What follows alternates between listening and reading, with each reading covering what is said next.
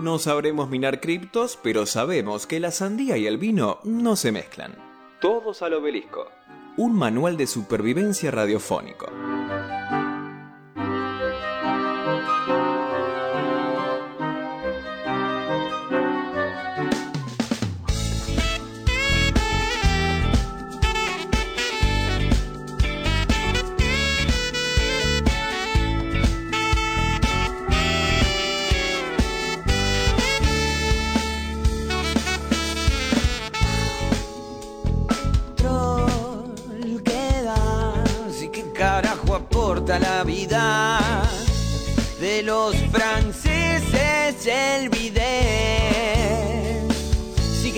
Pateamos unos penales o escuchamos a Paez, que al final somos animales con problemas reales. O si querés, volver como querés, que es como tirar el ego, pero al revés, al sur o al norte, pero con porte y hacerte una tresita finita, bien arregladita, porque esta vez volver como querés.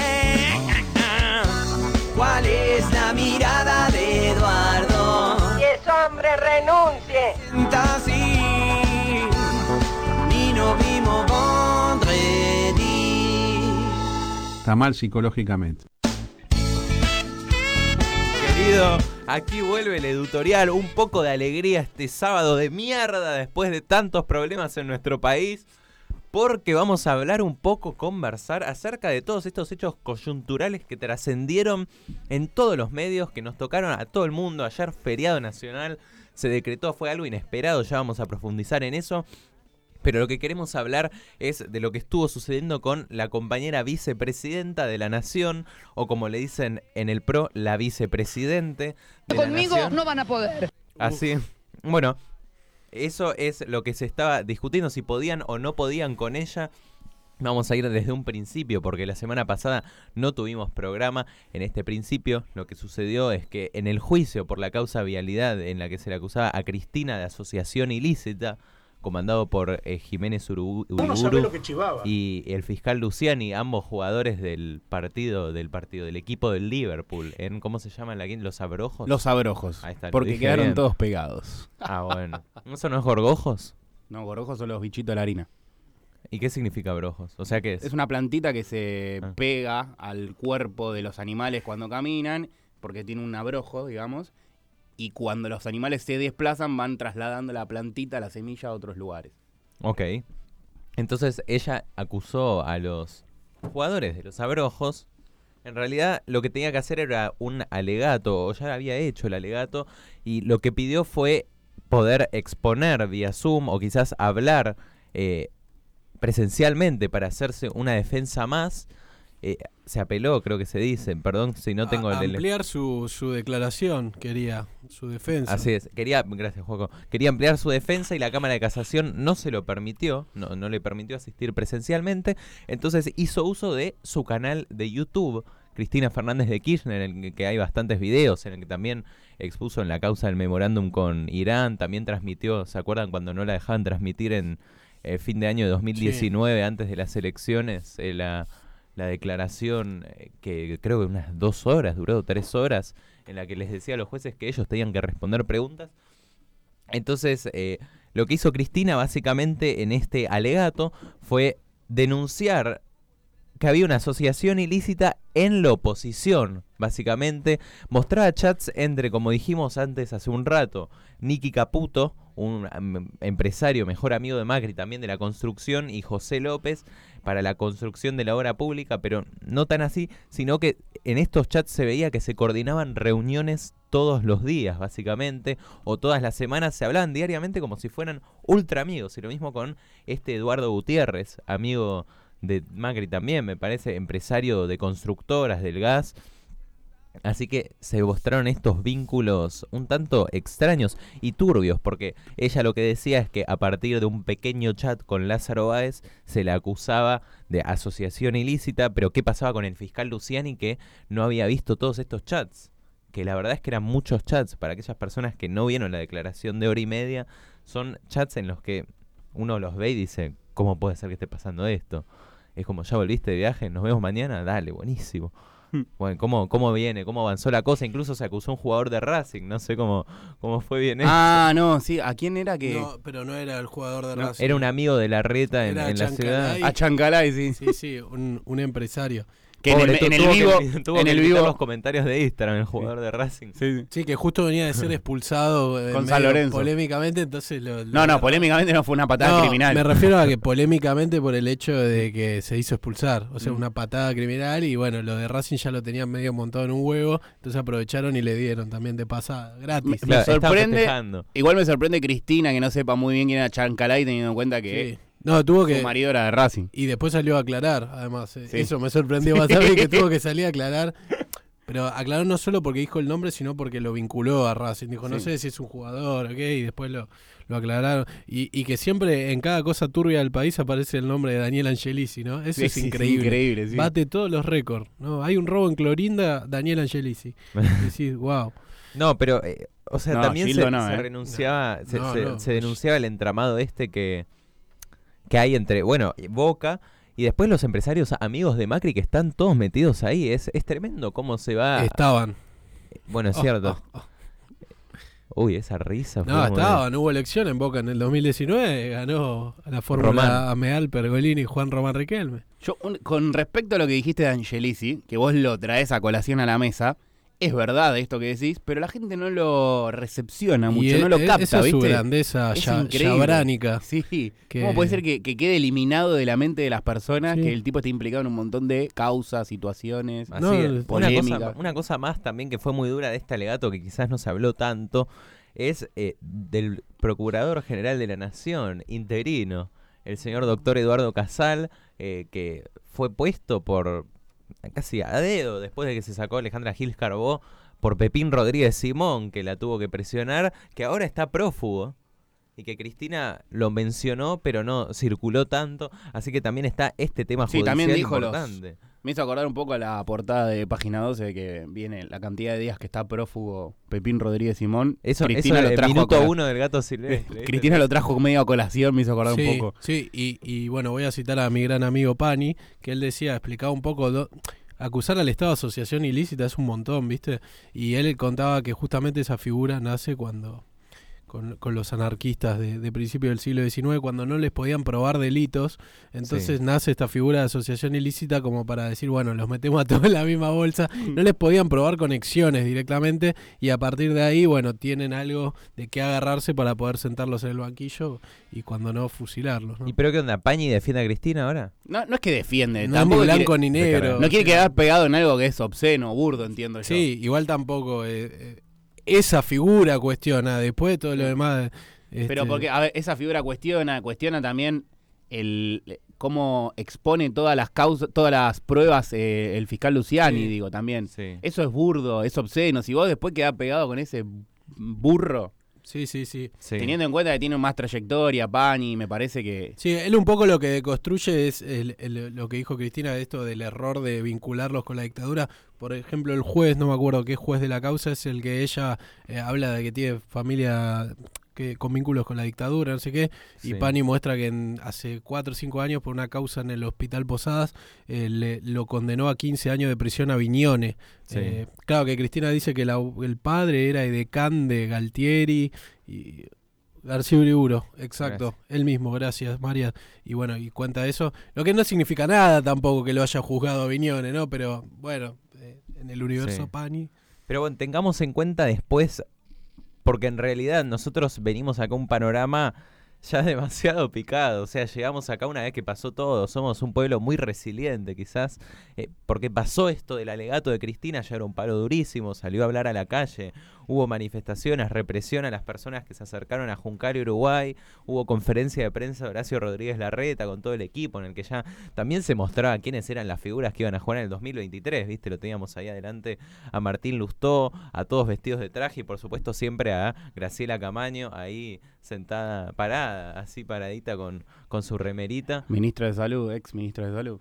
Sonriente, eh, Chapi favorita. Ah, no, perdón, me confundí, dije Ocaña, perdón. Ocaña, perdón. Oca- ah, No, yo me confundí. Yo me confundí. Sí, Graciela Camaño la teníamos ahí, así que se veían esas figuras. Entonces, lo que pasa es que termina esta semana, se llega un acuerdo entre Aníbal Fernández, entre Marcelo de Alessandro y Enteguado de Pedro en una reunión en la que disponen que no va a haber más eh, violen- violencia, no, no iba a haber No, más parrillas y que no iba a haber más parripollos, como Jorge Macri que se jactó de secuestrar seis parripollos con Morales Solá. Ni batucadas. Así Eh, es. Sí, rarísimo. Entonces, Bueno, tiempito Le después, preguntamos, le vamos a preguntar ahora a Ximena a ver si le molestaba los parripollos y demás. Vamos a ver cómo lo vio en primera persona, protagonista de todo esto que estuvo pasando. Pero después lo que sucedió es que se calmaron muchísimo las aguas ahí en Juncal, Uruguay, pero la gente siguió a- yendo a saludar a Cristina cuando volvía del, del Congreso a trabajar y también cuando salía, pero ya no estaba esta vigilia. Entonces lo que sucede es que ayer, viernes 2, creo, el, el 2 de, Viernes 2 de de septiembre. septiembre, viernes 12 de septiembre, Cristina está llegando, si no me equivoco, a su Jueves, casa. jueves. No, estamos hablando del hecho. Ah, ayer decís. Ah, del jueves, perdón. El jueves primero de septiembre. El jueves primero de septiembre se, se me mezclan los días, perdón, de tanto, mató el tanto lío. feriado, sí. Entonces, el jueves primero de septiembre, Cristina está llegando a su casa y como solí- sol- solía hacer esta semana, saludaba a la gente y mientras saluda, se le acerca un tipo, un brasileño o brasilero, que no les gusta, les- no, me parece que no les gusta que les digan brasileño. Pero es brasileño. Un brasileño de 35 años Igual vive acá desde, desde el año 93, así que es más argentino que Y Brasil. la madre es chilena, tengo entendido, así que es como un Mercosur, o- siglo XXI. Fernando Andrés Sabag Montiel es su nombre. El tipo ya había tenido apariciones en Crónica TV hablando de los planes sociales de su novia, diciendo que no se tenían que repartir más planes sociales. Declaraciones de este tipo, incluso tenía un tatuaje de un sol nazi. Era un tipo muy raro, incluso se llamaba... ¿Ustedes saben cómo se llamaba su perra? No. Goldie. sí, Moro. Ah, pensé Moro, sí, como el es fiscal verdad. que encarceló a Lula da Silva. Así que... No, pensé eh, que Goldie como la de Hitler. Como la No, hermana de Mirta. tampoco tan, tan abiertamente lo puede decir. Pero entonces eh, lo que sucedió es que este tipo, a unos 20 centímetros aproximadamente, le acerca un arma 0.38, creo que se dice calibre 0.38, ¿Qué marca? cargada, no, no sé, Versa. marca de Una Versa. una Versa, Marca argentina. cargada, Que sí. usaba la policía. ok, gracias por el dato, ¿cómo sabes? Porque es la pistola de industria nacional que usaba la policía. Estoy cargando. Con Eh, cinco entonces- balas en el cargador. Lo que pasa es que se olvidó de martillarla, de, dar, de poner la bala en la recámara. Así es, no sabía usar el arma, entonces se le acerca a Cristina, le apoya el arma y también hubo mala praxis de los custodios. ¿Cómo puede ser que se le acerca un tipo con un arma a la vicepresidenta después de días tan picados y que no se haga nada? Porque si se fijan, se, se le apunta con el arma y los custodios no hacen nada. Lo agarran una vez que ya le apuntó la cabeza, que no salió el tiro que salió corriendo. Sí, medio que ni Eso es ella se da cuenta. Ese es el flash. Como que ella sigue después en la suya. Y tres horas después dicen que empezó como a caer cuando ella misma vio las imágenes. Ahora, yo lo que pongo ahí, está bien, se le cae mucho la custodia, pues, gente preparada para eso. Ayer escuchaba que hay 100 personas dedicadas a la custodia de Cristina, entre la primera línea, que es la que hace inteligencia el día previo a que ella llegue a un lugar, que revisan las entradas, las salidas, los que ponen el cuerpo ahí, los que no es que se infiltran, pero sí que forman una primera línea en el cordón entre las vallas y la gente, que están con la gente, aunque están identificados, bueno, etcétera, etcétera. Pero está bien, acá se sobrepasó un límite, es evidente, nadie puede, con una custodia te pueden poner una pistola a 20 centímetros de la cabeza y gatillar. Pero, ¿cómo se controla una mujer como Cristina que vive entre las multitudes? Como pasaba con el Diego en su momento. Claro, pero por ejemplo, yo tengo el caso, suponete, de Nicolás Maduro. No sé si se acuerdan, hace un tiempo tiró Sí. una bomba. Pero Maduro estaba en un escenario hablando. Bueno, pero la reacción fue efectiva de todas formas. Sí, faltó que, pero había explotado el dron y había explotado lejos. No le salvaron la vida. Pero- bueno, o el caso del tipo que lo fue a abrazar y le grita Nicolás, Nicolás, no sé si lo vieron, No. que un chabón lo agarra, lo abraza Nicolás, y ahí los custodios agarran al toque y lo sacan a la mierda. El, pero me parece que ahí también pecamos un poco de, de la comunidad en la que viven, vivimos los argentinos.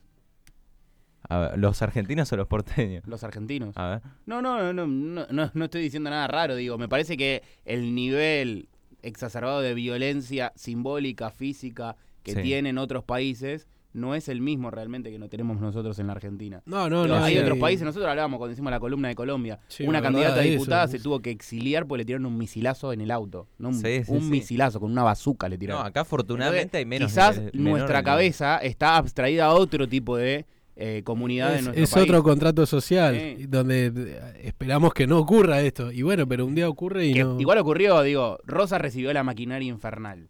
Sí.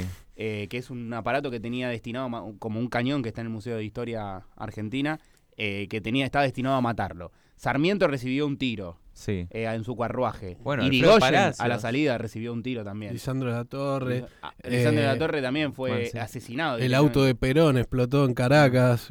Eso obviando el bombardeo a Plaza de Mayo, ¿no? Sin ir más lejos. Existen, ¿no? También las, las situaciones, pero me parece que habían como, en cierta forma, ese contrato social del que hablaba Joaquín, eh, esas situaciones violentas de ejercicio de justicia por mano propia, si se quiere, eh, hacia mandatarios o hacia la democracia incluso, Sí. habían quedado saldadas del 83 hasta ahora. Claro, ¿no? fue una- un hecho. Yo es de los hechos más violentos que vi. Todo lo que nombramos, todo lo que acabamos de nombrar, ese raconto así burdo que acabamos de hacer de hechos de la historia argentina, nosotros ninguno de los que está acá lo vivimos. No, no, no, no. Fue.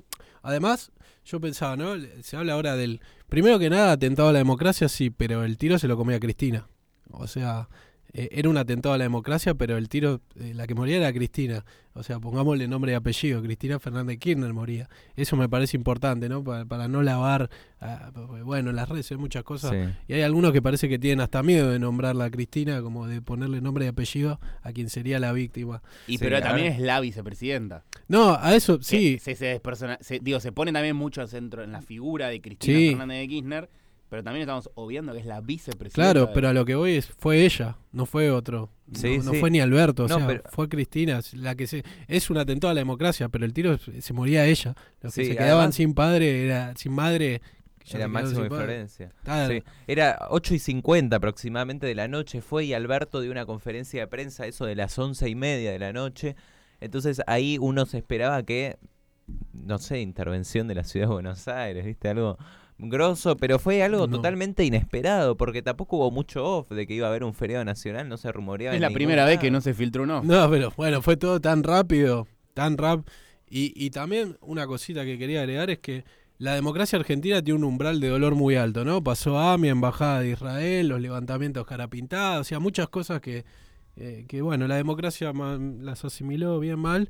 eh, pero esto sí, bueno, esto es su quiebre zarpado. Yo Sí. realmente no sé que, cómo se reconstruye esto, todas las piecitas, cómo se rearma. Y si No, salía la bala, hoy en qué estábamos. Vivimos, vivimos algo que va a quedar en la historia, pero indudablemente va a estar en los libros de historia como un hecho en el día que dispararon a la vicepresidenta y a la que fue dos veces presidenta Además, de la nación. lo- la ima- porque si ese tiro salía, la imagen que tenías, o sea, eso también lo hubiera jugado, porque lo hubieras tenido el asesinato de la vicepresidenta. posta ¿eh? ahí, Sí, no lo tuviste de, de- no sé, sí. No lo tuvieron, ¿por qué no ocurrió? ¿Por la impericia? ¿Porque lo prepararon mal los que lo mandaron a disparar? ¿Cuál? Ah, para vos lo mandaron. eh. no, no sé, digo. no, para mí, No, eh, era un boludo, no sabía usar el arma. experto y un loquito, o sea, es un loquito, no quiero tampoco desligar de culpas a todo lo que se genera, todo lo que ocurre en torno a él, pero es el caldo de cultivo típico, el pibe eh, medio freak, medio, medio nazi, cuando no full nazi, que encuentra asidero en estos discursos.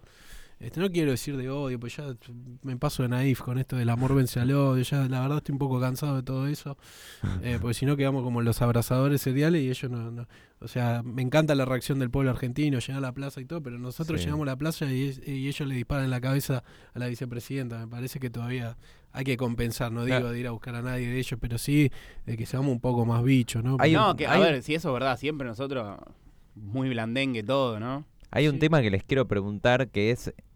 Porque yo me ponía a pensar y digo, se dispuso este feriado nacional y lo que me estuve preguntando este tiempo es: ¿esto va a marcar un cambio en el gobierno? ¿No va a marcar para un cambio en el gobierno? Pero entonces lo que me pongo a pensar es: ¿qué onda con 2023? Sí, yo pensaba lo mismo, ¿eh? pensaba lo mismo. ¿Qué onda con 2023 después de esto, no? Eh, Cristina, cuando se murió Néstor Kirchner, tuvo un gran caudal de votos, digo. Claro, bueno, ¿Qué onda ahora?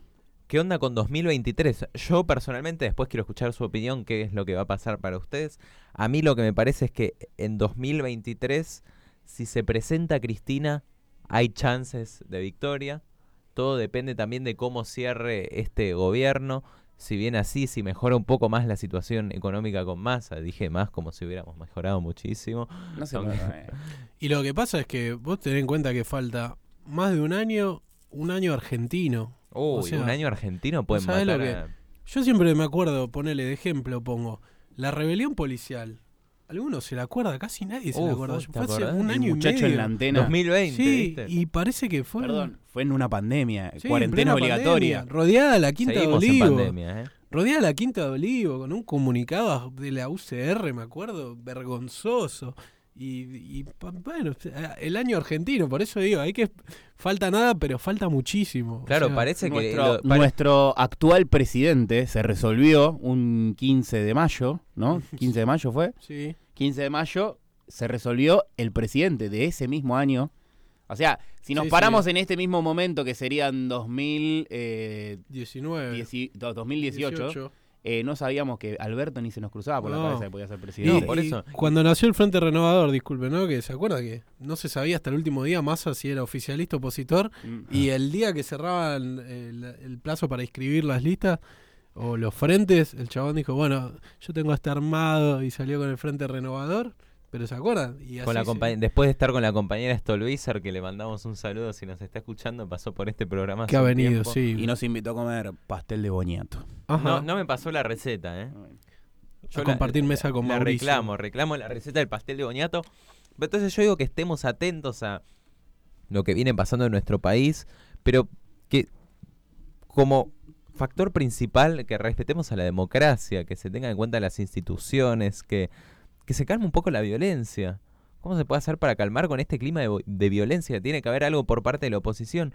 Estuvo bien que algunos sectores de la oposición y muchos se, haya- se hayan solidarizado con Cristina frente a lo que pasó, Mauricio Macri, Larreta, que de todas formas con estos discursos de odio como el de López Murphy diciendo son ellos o nosotros. Igual lo de López Murphy es previo. Tampoco ah, fue No, previo a lo del, a son lo del ellos, gatillazo. por digamos. eso, pero digo, son ellos o nosotros, ese tipo de discursos en medios también, desde algunos periodistas que, viste, se vienen fomentando esta cosa tan violenta, de este discurso Sí, tan violento de y, algunos y lo ves, yo no quiero, sí, digo de nuevo, no, no, no quiero abonar mucho esto del amor-odio, porque ya me cansó un poco lo de las flores, ¿viste? Hay un tema de B8 que dice las palabras y las flores nada pudieron cambiar. Bueno, un poco de eso. Pero realmente vos, yo no fui a marcha de opositoras, veo en la tele, leo, que está este patrón, ¿no? De gente totalmente sacada. Y sí voy a, bueno, ayer la plaza fue una de las más grandes que vi, y voy a- fui a muchas plazas. Y la verdad que el, ánimo, incluso en una situación límite como la de ayer, donde se palpaba cierta preocupación en la plaza, es totalmente distinto. Es como que hay una, una alegría, este, incluso en estos casos. Digo. Y, y en el peor de los casos, cuando se fue Cristina con aquella plaza histórica del 9 de diciembre del 2015, eh, tampoco era como más que nada una, una tristeza por la incertidumbre, pero eh, no, no hay una bronca así, un odio, en tal caso como Esa plaza fue una de las más llenas que vi. ¿eh? Sí, sí, yo no estuve hasta tarde 9 de porque tenía que laburar, pero estuve, pasé temprano, estuve esa, el 2x1 y siempre los 24, ¿no? Pero Sí. bueno, hablábamos también ayer que el 24 de marzo no era así, ¿eh? Este, el 24 Ah, de marzo creció muchísimo. No, a lo que quiero decir es que hasta la llegada de Néstor Kirchner, el 24 de marzo era una cosa medio marginal, ¿eh? De gente que le había tocado de cerca la Sí, partidos de izquierda, Madre de Plaza de Mayo, de hecho hay una- familiares o de desaparecidos, hay o gente una, hay una pequeña frase de Luca que cuenta un poco de eso, de que se enojaba él porque dice, vos veías a las madres y veías a, a- a los del MAS tomando vino, decía como, viste, y no le gustaba eso, porque él quería estar con las madres.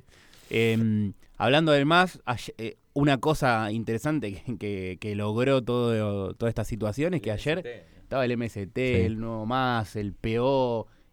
Cuando se generalmente en cualquier situación marcha el peronismo y la izquierda separada. Ayer Sí. estaban todos entrando por diferentes, obviamente, por Diagonal Norte, Diagonal Sí. Sur y No, demás. además en el pero entraban y estaban todos. Generalmente, ¿qué ocurre? Por ejemplo, el 24 de marzo que recién hablábamos, tenés el acto de, mm, del peronismo y De después Norita viene y el de- acto de el la izquierda. encuentro Memoria, Memoria, verdad y Ju- justicia. Claro, Sí. estaba, no, pero en el mismo micro estaba Neve y Norita Cortiñas, así que eso fue, fue- Interesante. Sí, ¿no? sí. Interesante. No es ellos o nosotros. Unidad, unidad. ellos y todos, digamos, ¿no? Es ellos o todos, toda la No, Argentina. por eso. Y ellos son unos pocos, que son estos López Murphy, que son estos Bullrich, ¿no? Bueno, y de- decía ayer, ¿recuerda el conductor de tele, Fierita Catalán, un pelado Sí, que sí. hablaba en Telefe? Bueno, contaba que, de- que ayer entendió al padre cuando le dice, le dice, che, tenemos que ir a la plaza a bancar a Alfonsín. Y le dice, ¿por qué? Si vos sos peronista, hay que ir hoy. Y ayer dice, como recién lo entendí, porque igual reconociéndose como peronista, no, diciendo, bueno, estas cosas límites, que Gerardo Morales, por ejemplo, dijo que no quería, que le parecía inseguro, dio a entender como que Sí. no estaba bueno si marchaba la UCR porque creía que se podía desatar una gresca. Y bueno, se armó el Sí. debate, ¿no? De, Bueno, seguimos entonces. de- Hipótesis contrafáctica. Eh, un ejercicio, no sé. ¿Qué, hablando de esto, ¿no? De ir a apoyar a Alfonsín y demás. Si hubiera ocurrido el mismo hecho, pero la cabeza que estaba enfrente era la de Mauricio Macri.